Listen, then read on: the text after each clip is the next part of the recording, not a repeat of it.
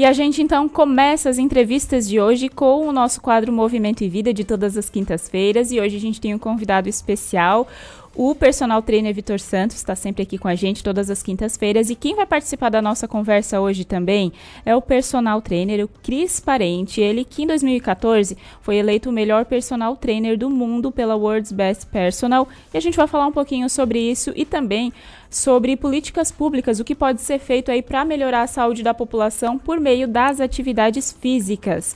Oi, Vitor. Oi, Cris. Tudo bem? Seja bem-vindo aqui ao programa. Bem-vindos ao programa. Boa tarde. Tudo bem? Boa tarde. Boa tarde, tudo bom? Tudo ótimo. É um pra... Oi, Vitor, eu acho que você ia falar alguma coisa? Acabei cortando tô ouvindo, aqui. Tô ouvindo, posso... Tá ouvindo o som? Tá certinho? Sim, tudo, tudo certo, tudo certo. Beleza, vamos lá. Bem, hoje no quadro Movimento e Vida, a gente tem um prazer aí enorme de trazer o Cristiano Parente para estar tá trocando essa ideia com a gente, né? Falando um pouquinho como a gente pode envolver a atividade física com políticas públicas e levar essa atividade física para as pessoas que realmente precisam, né? Por conta da pandemia, a gente sabe que muita gente aumentou sobrepeso, adoeceu um pouco mais, ficou mais estressada e a atividade física é um excelente, uma excelente ferramenta para a gente estar tá entregando para a população, claro, através de profissionais de educação física que se engajem nessa, nessa partida aí, nessa luta né, diária que a gente vem trazendo aí. Vou deixar o Cris à vontade. Manu, uhum. aproveita, ele é todo uhum. teu. Capricha aí que nosso mestre está aí ouvindo. Ah, legal. Cris, então mais uma vez bem-vindo aqui ao programa.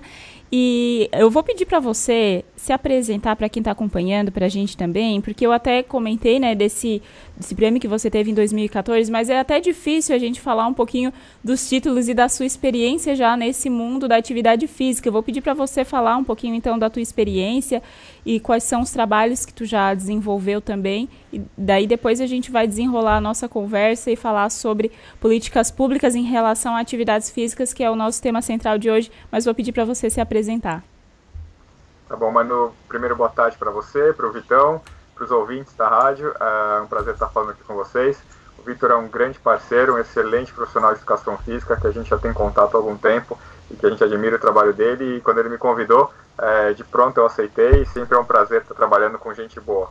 E Manu, uh, bom, a história é um pouquinho da minha carreira. Ela envolve uh, um profissional que um dia era um garoto estagiário, como a grande maioria dos profissionais de educação física, e que resolveu encarar a educação física de maneira séria, não simplesmente como uma brincadeira, um exercício ou um treino, e sim como uma profissão, né? Eu trabalhei durante quase 10 anos dentro de um grupo grande de academias, que, são, que é o grupo Biorritmo, que são os mesmos que são donos da Smart Fit. Quando eles foram criar a Smart Fit, foi o momento que eu resolvi sair de lá, porque eu tinha um outro conceito sobre atividade física.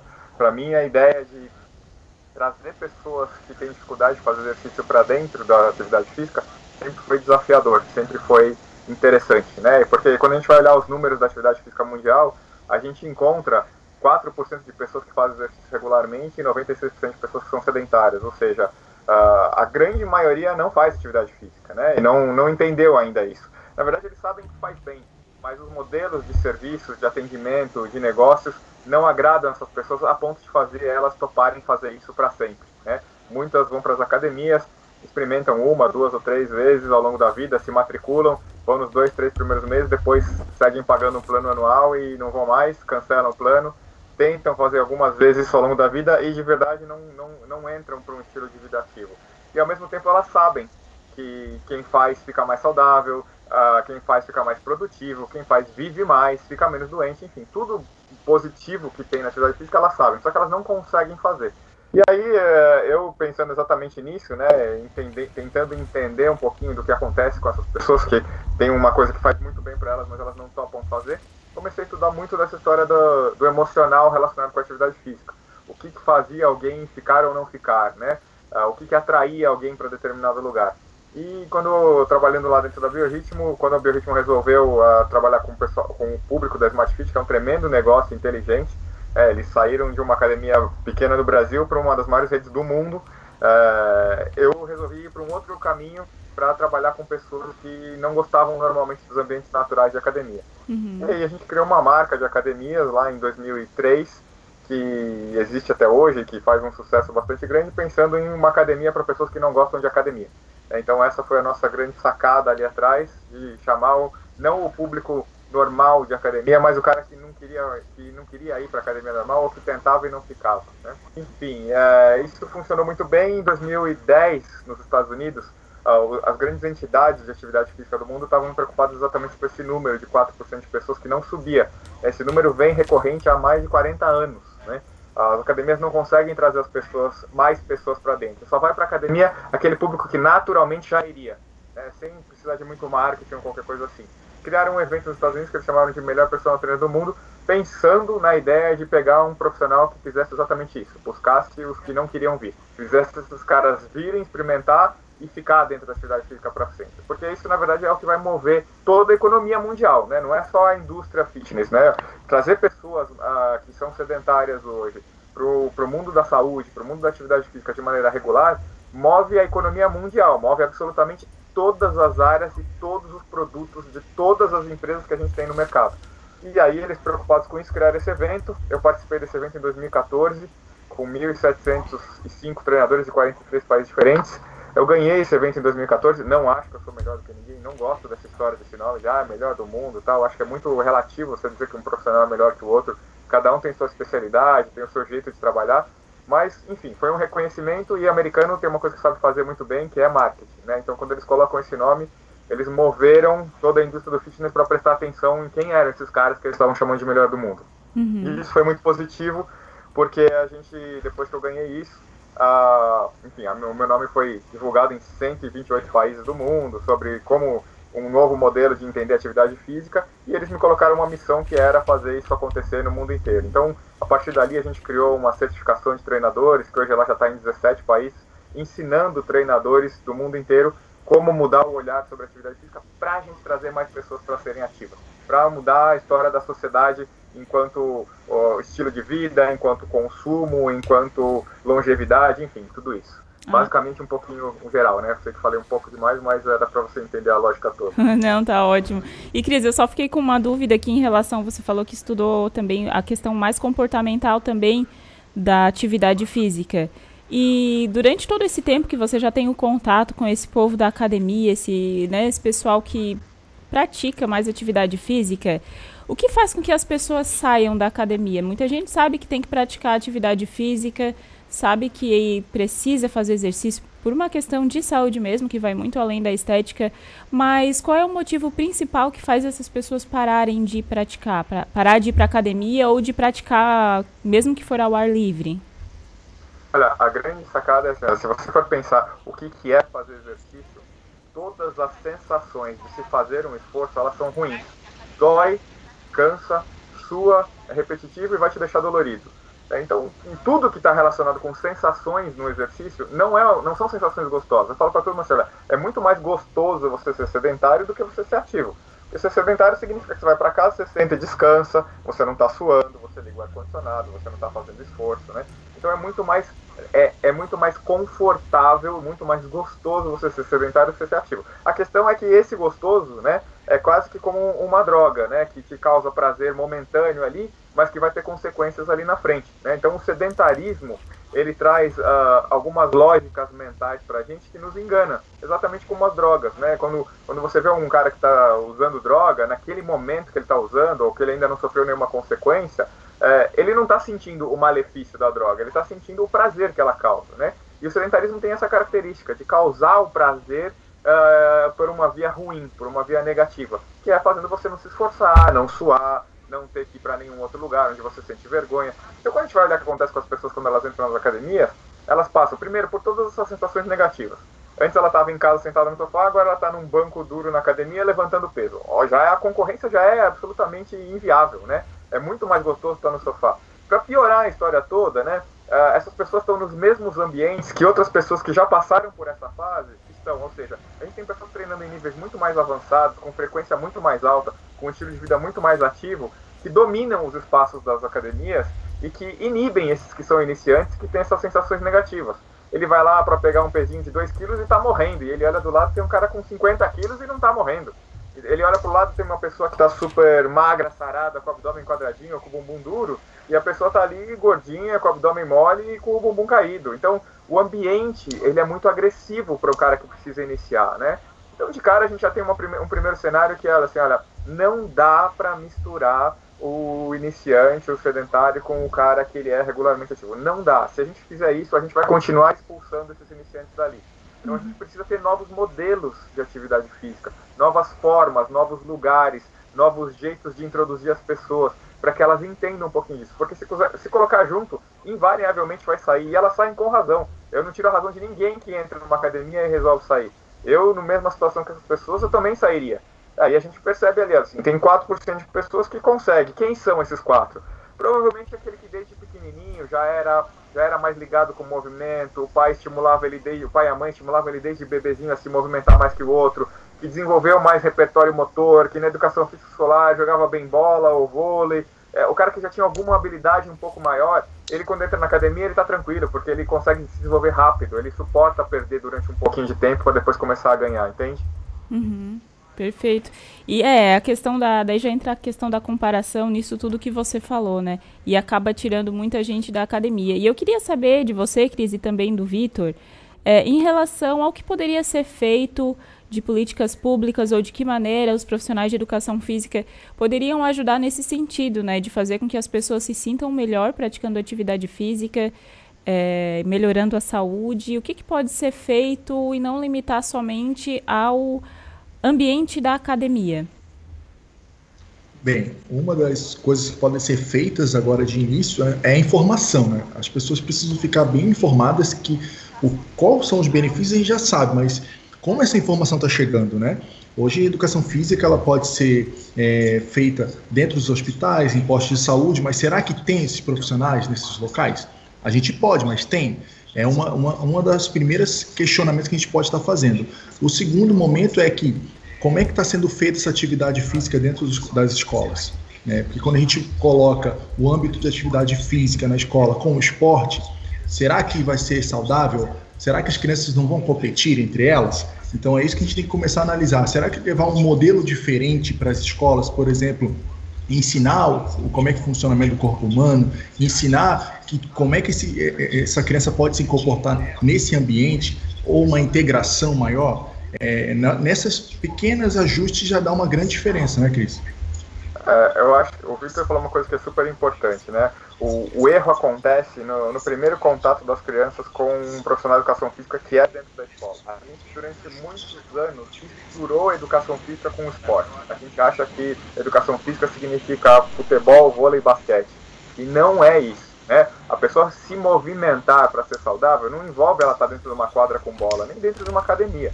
Envolve ela entender como o corpo dela funciona e essa necessidade dela se movimentar no dia a dia, de maneira correta, como ela pega um peso, por que o coração dela bate, por que ela sua.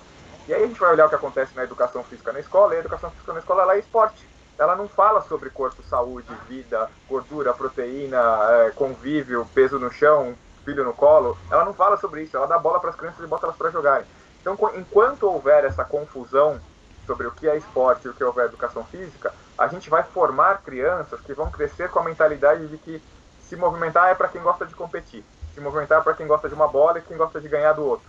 Quando na verdade não tem absolutamente nada a ver. Né? Então a gente precisa primeiro, né? Acho que talvez a primeira política pública para a gente ter resultados eu diria para você, daqui 15 ou 20 anos, se a gente começar hoje, né, porque a gente vai pegar as crianças lá nos primeiros anos da, do, do ensino para começar a mudar o conteúdo da educação física, é, vai, isso vai demorar 10, 15 anos para eles chegarem na idade adulta. Se a gente conseguir fazer isso agora, mudando essa lógica de tirar a competitividade, o esporte da aula de educação física e começar a falar sobre movimento, sobre diversas formas de movimento, e não só movimento com bola, é, se a gente começar a mudar isso agora, daqui a algum tempo a gente tem resultados bastante bons. E isso vai se reverter é, em todas as áreas, porque a criança que cresce com essa mentalidade, ela já vai eleger negócios, ela já vai eleger academias, ela já vai eleger é, alimentos, ela já vai eleger roupas, ela já vai eleger trabalhos que façam ela poder ser mais ativa ou mais saudável. Então, a, a primeira, a primeiro dado público importante é a educação física escolar ela precisa mudar urgentemente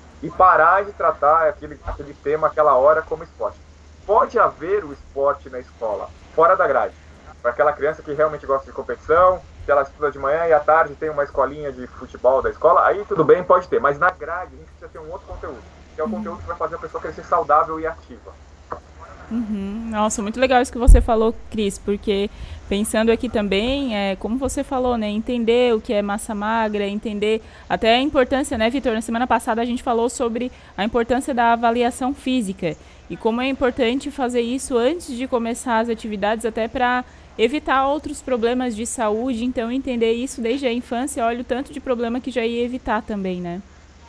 É, com certeza, até porque a própria avaliação física ela pode ser feita na escola, né? Uhum. O professor ele pode eleger uma avaliação física dentro da, com as crianças para elas entenderem por que, que um é maior, por que, que o outro é menor, ou por que, que um é mais gordinho, por que, que o outro é mais e que magrinho. cada pessoa é diferente. Ter a divisão, né?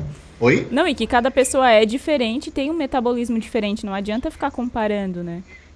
Isso, perfeito, porque daí quando você já bota no esporte competitivo, o gordinho sempre vai ser escolhido por último. O gordinho sempre vai ser o goleiro. Então é, é nesse sentido, sabe? Então, a, a, quando você bota uma competição, as crianças já vêm com esse âmbito de competir e que ganhar é ganhar e perder, se tu perder, tu é perdedor, sabe? Então, não que competir é importante, não que competição é uma coisa que é, é, faça mal. Então, igual na grade, na grade curricular, eu trabalho num colégio hoje que a grade curricular do colégio, o esporte é separado, né? mas é um colégio particular. Então, no colégio público é feito isso? Duvido, não deve ser feito. Então, é nesse sentido que a gente tem que começar a pensar em, nas primeiras políticas públicas. Né? Uhum. Legal. O, quero mandar um alô aqui pro Eduardo Baesso, ele está sempre participando aqui com a gente, deixou um recado no chat do YouTube. Ele está cumprimentando aqui, né? Abraço para vocês, para o Vitor também e para o convidado, para você também, Cris. E ele comentou que através do Vitor ele começou a caminhar mais, olha só. E ele está acompanhando a gente lá da Santa Luzia e ele concordou aqui com o Cris na fala em que ele disse que educação física não é só dar uma bola e deu, né? Vai muito mais que isso é uma conscientização de atividade física mesmo. Muito legal. Um abraço aí pro Eduardo que está sempre acompanhando aqui a gente. E eu queria perguntar pro, pro Cris também em relação. Você tem um contato também com outros países, né? Outros profissionais, pessoas de outros países. Na tua opinião, na tua visão, como que os profissionais de educação física brasileiros são vistos lá fora, Cris? Uh, eu acho que talvez por um, uma imagem geral do Brasil problemas né, de um país violento, com desigualdade. Uh, pouco se fala sobre o, as áreas que a gente tem muito bem desenvolvidas. E você sabe, mano, que eu dou aula, eu dou aula em 17 países diferentes para treinadores do mundo inteiro e eu não tenho a menor dúvida de que os treinadores brasileiros, eles são disparado os melhores que a gente tem no mundo. Disparado. Assim, é incomparável você colocar um profissional brasileiro de educação física ao lado de um profissional de outro país. Incomparável.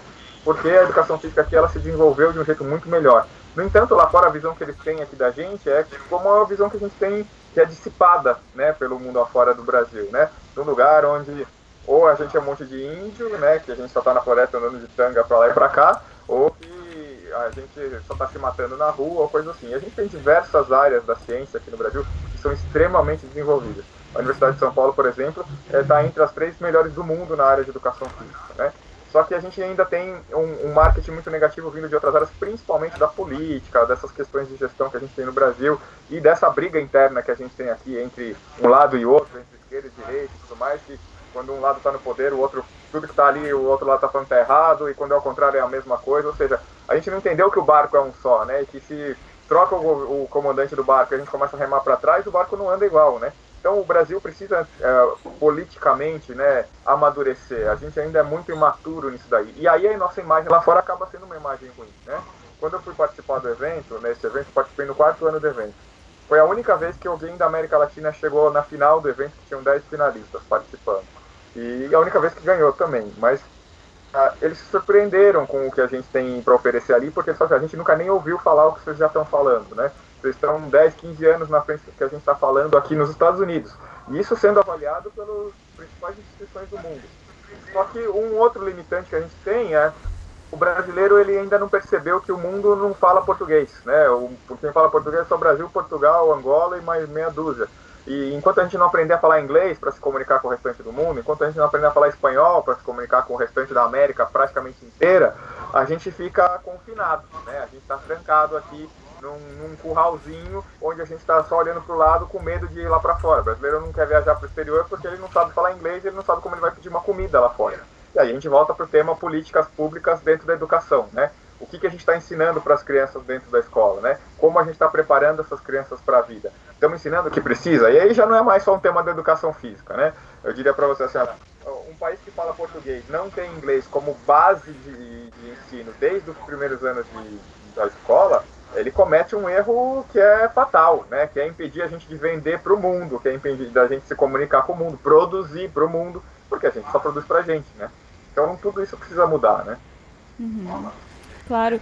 E como que você percebeu agora é, em relação a políticas públicas e também como que está a questão do pessoal fazer atividade física tanto em parques, na rua e nas academias também em outros países em relação aqui no Brasil? Claro que no, no começo, até, Vitor, né, a gente comentava, no início foi proibido as academias, depois retornou, claro, com tomando todos os cuidados, enfim. E como que você percebeu isso em outros lugares do mundo também, Cris? Como que que os governos reagiram em relação a esses locais que o pessoal se exercita? Olha, a, a reação foi muito parecida com o que teve aqui, né? E aí eu te diria que lá fora seria mais difícil do que aqui.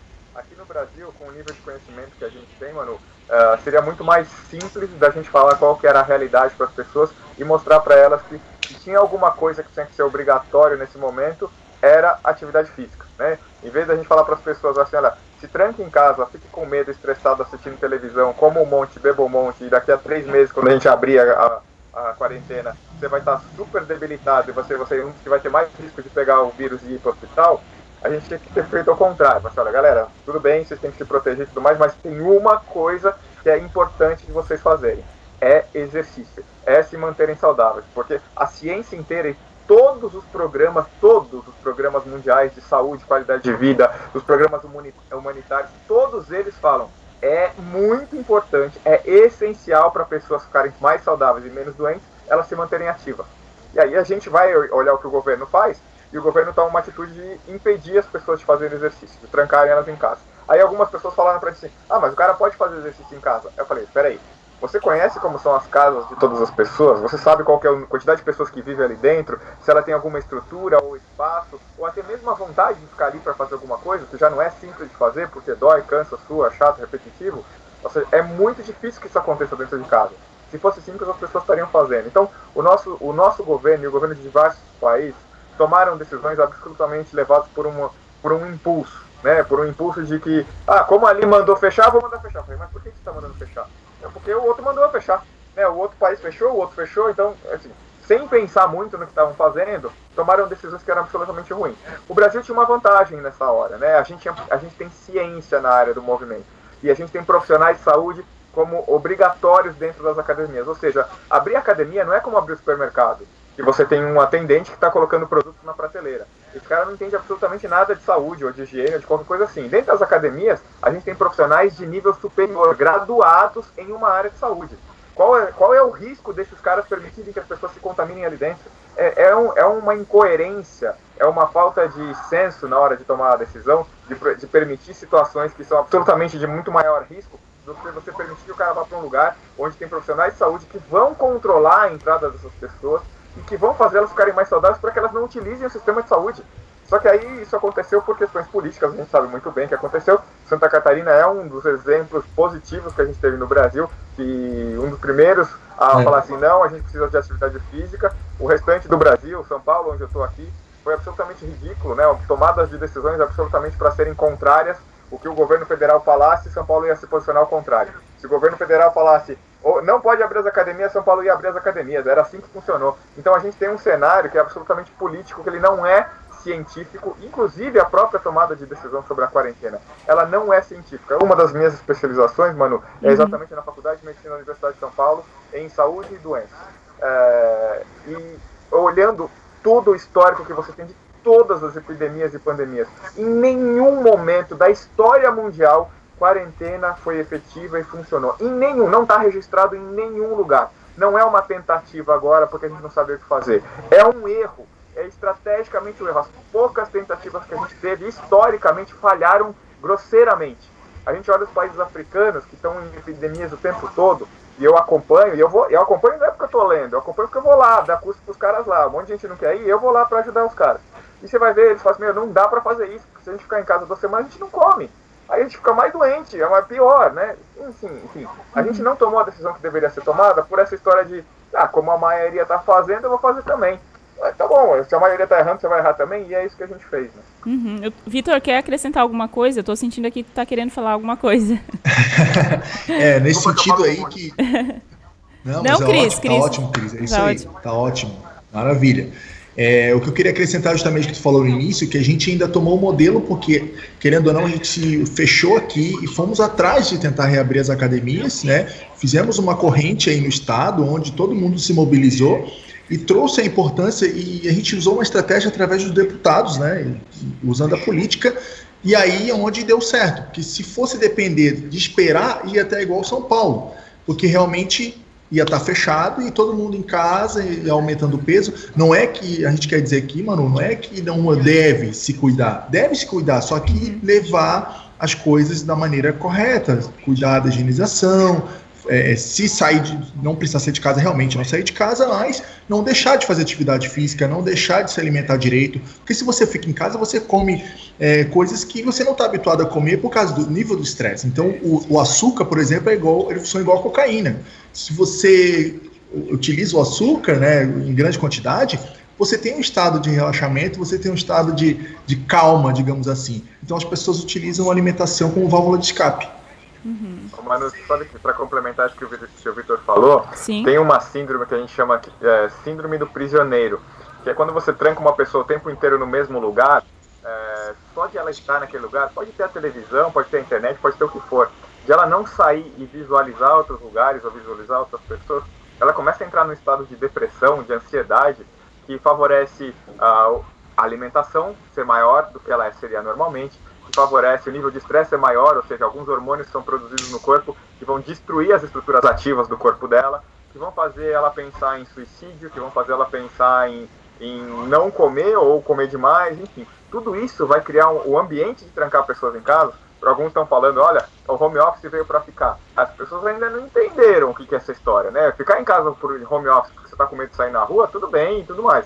Agora, uma opção se você tem a opção de sair na rua e você tranca a pessoa em casa o tempo inteiro, que ela tá olhando para as mesmas pessoas 20, que ela tá no mesmo lugar que ela come, que ela trabalha, que ela toma banho, que ela vê TV, é, isso, em algum tempo, causa um, um, um distúrbio na sociedade que tem consequências seríssimas, seríssimas. Os Estados Unidos agora já estão fazendo um levantamento sobre o quanto isso vai impactar na saúde pública e quanto isso vai aumentar o custo dos hospitais, dos planos de saúde nos próximos 10 anos. E os números são de dobrar ou triplicar o custo da saúde pública, só porque a gente ficou esses seis meses trancados em casa. E já não tem mais volta, não é mais uma decisão de que, olha, ah, então vamos voltar. Não é mais isso. O fato de ter feito isso já vai causar esse impacto na economia que vai gerar desemprego, que vai gerar menos acesso à alimentação saudável, que vai gerar menos acesso a medicamento, que vai gerar entupimento do sistema de saúde. As pessoas estão preocupadas em, em, em estressar o sistema de saúde agora, elas vão estressar em dois ou três anos. Agora foi tranquilo, agora não foi nada. O que vai acontecer daqui dois ou três anos com o sistema de saúde é